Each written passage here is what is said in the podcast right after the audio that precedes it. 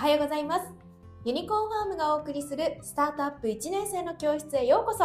フリーアナウンサーの林理瀬です。この番組はスタートアップ企業を考えている人や転職を考えている人新規事業に関わる人に向けて企業に必要なスタートアップの基礎的知見をお伝えしていきます。さて今日も企業の科学の著者でありユニコーンファーム代表の田所さんとお伝えしていきます。よろしくお願いします。はい皆さんおはようございます。よろしくお願いします。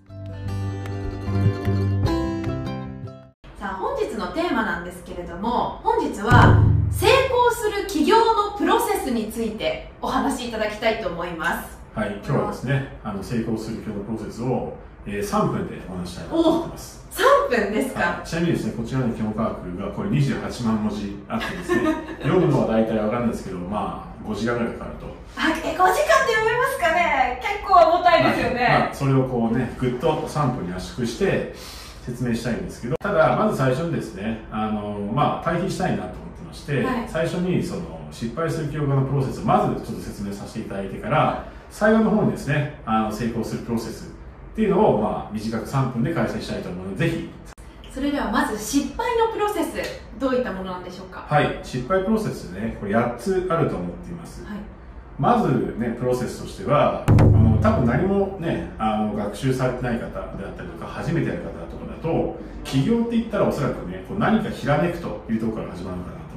ああそうかもしれない。そういうイメージあります、うん、例えばねこうサウナ入っていてあこれ心の平和になってるわってあこれで何かできないのかな。もしかしてこれをサウナみたいな体験を自分はなんかサウナ受けてない時にもサウナやってない時もできるんじゃないかなみたいなひらめくというところですね、で次のプロセスがそのなんかアイデアがひらめいたと。でサウナのアイデアがひらめいたと。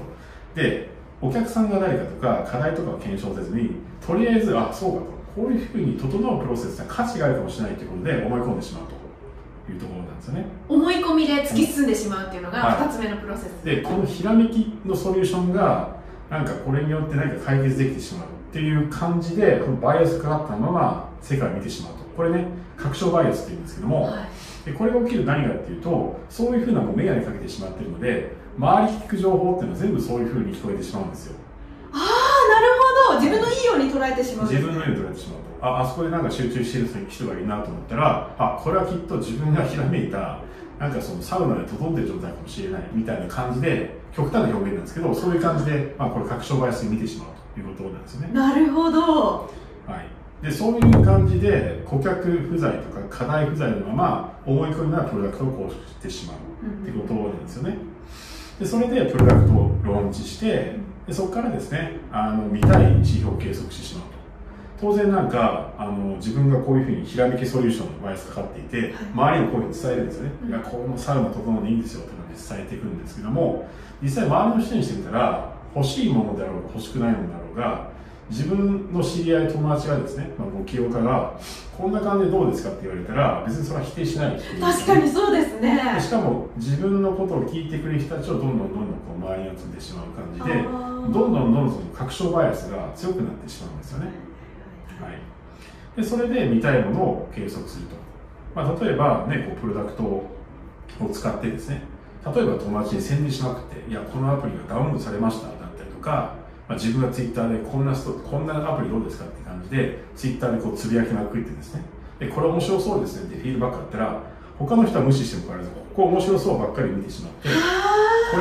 れまさにこう自分のひらめきでいけるかもしれないって感じであの、まあ、まずこう確証バイがどんどんどんどん強くなってしまうと。いうことなんですよね。でも結構起こりやすそうですねこれはそうですね。結局なんかひらめきひらめいてあこれいいなと思った瞬間に実は人間ってこう色眼鏡をねこうかけてしまって、うん、そのままどんどんどんどん突き進んでしまうと。でそのまま何もそのなんていうんですかね第三者の顧客のことを全く検証せずにそれで、えーと、プロダクトを落ちてしまっていわゆる自分が見たい勘違い指標ですよね、うんうん、っていうことを、まあ、あの見てしまうと。でそれでこういけてると勘違いしてしまってですねでも別にそれって自分がだんだんひらめいて、ね、こう色目で見てるだけであって第三者にしてたら全然欲しくないものができてると。いう状況かなと思っています。なるほど。はい。まあ、そこで、まあ、対外処理もうまくいかないのでピボットといってですね。じゃあちょっと変えようかなと思うんですけどもここの場合とかでもお客さんが誰なのかとか課題とか分かってないんでもうなんかそのソリューションというか解決策軸でしかピボットというか転換できずにあの機能追加とかですね機能変更してしまうと。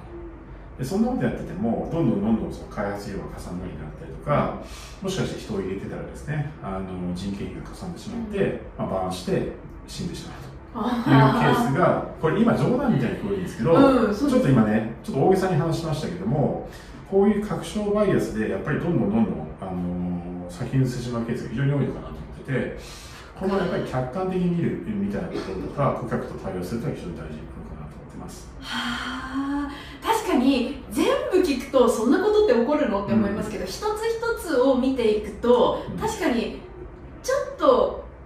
バイアスかかっちゃうとすぐにその失敗プロセスの方に行ってしまいそうだなっていうのは聞いていても思いましたね、はい、まあ、人間ってやっぱりこうね自分が見たいものを見るふうにやっぱ情報を集めてしまう。やっぱりそういった癖があったりするので、うん、まあ、SNS とかでもそうだと思うんですけど、うん、自分が聞きたい人のフォロワーフォローしますよね。そうですね。っていう感じで実際にそのプロダクトを出しても自分が聞きたい情報だけ集めてしまうみたいなところが結構あの失敗してしまうループのねループの一歩目だなと思うので気をつけていただければなと思ってます。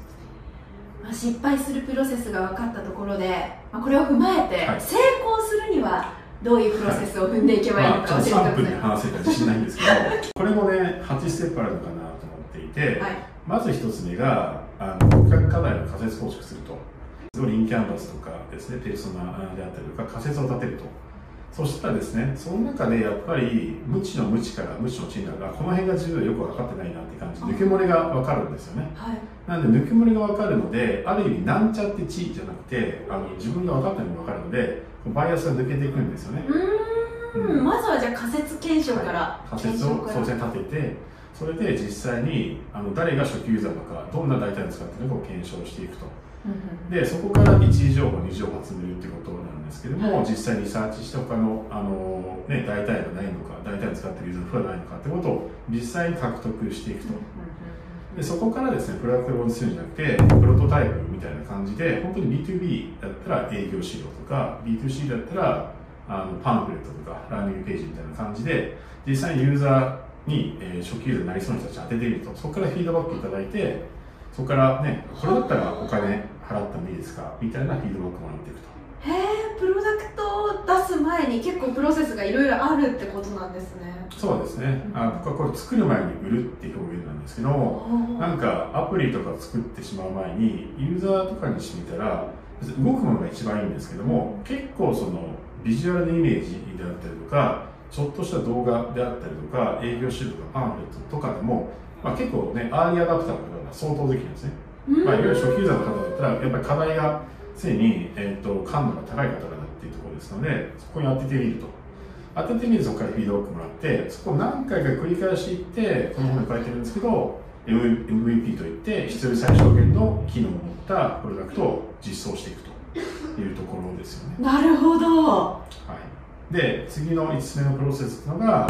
まあ、指標を因数分解して計測するということなんですけど、うん、初期において大事なことがまさに顧客のエンゲージメントといってなんかねなんか知り合いから売り込まれて1回目は使うと思うんですけど大事なことはやっぱ2回目3回目なんですよ。そうですね。なんか皆さんねアプリダウンロードするけど結局なんか流行ってて使わないとあるじゃないですか、うん、でもやっぱり皆さん普段使ってるものっていうのは2回目3回目いわゆる行動が変わって自分の習慣が変わっていくと、うん、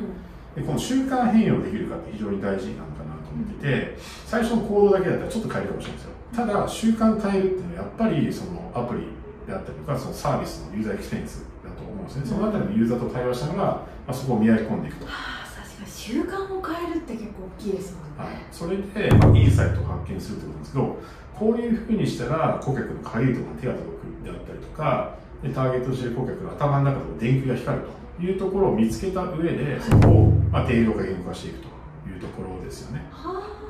あ。であの最終的にプロダクトマーケットフィットっていうのは実際プロダクトを使い出してから徐々に徐々にはまっていくプロセスってこう階段みたいに一歩一歩上がっていくんですよね、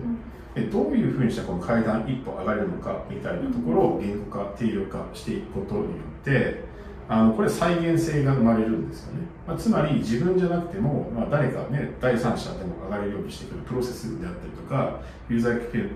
リエンスが明らかになっていくのでこの状態ができたらいわゆるで拡大したら生産できるようになと思ってますっていうまあちょっと今3分で言えたかどうかわかんないですけど 4分ぐらいかかったかもしれないですけども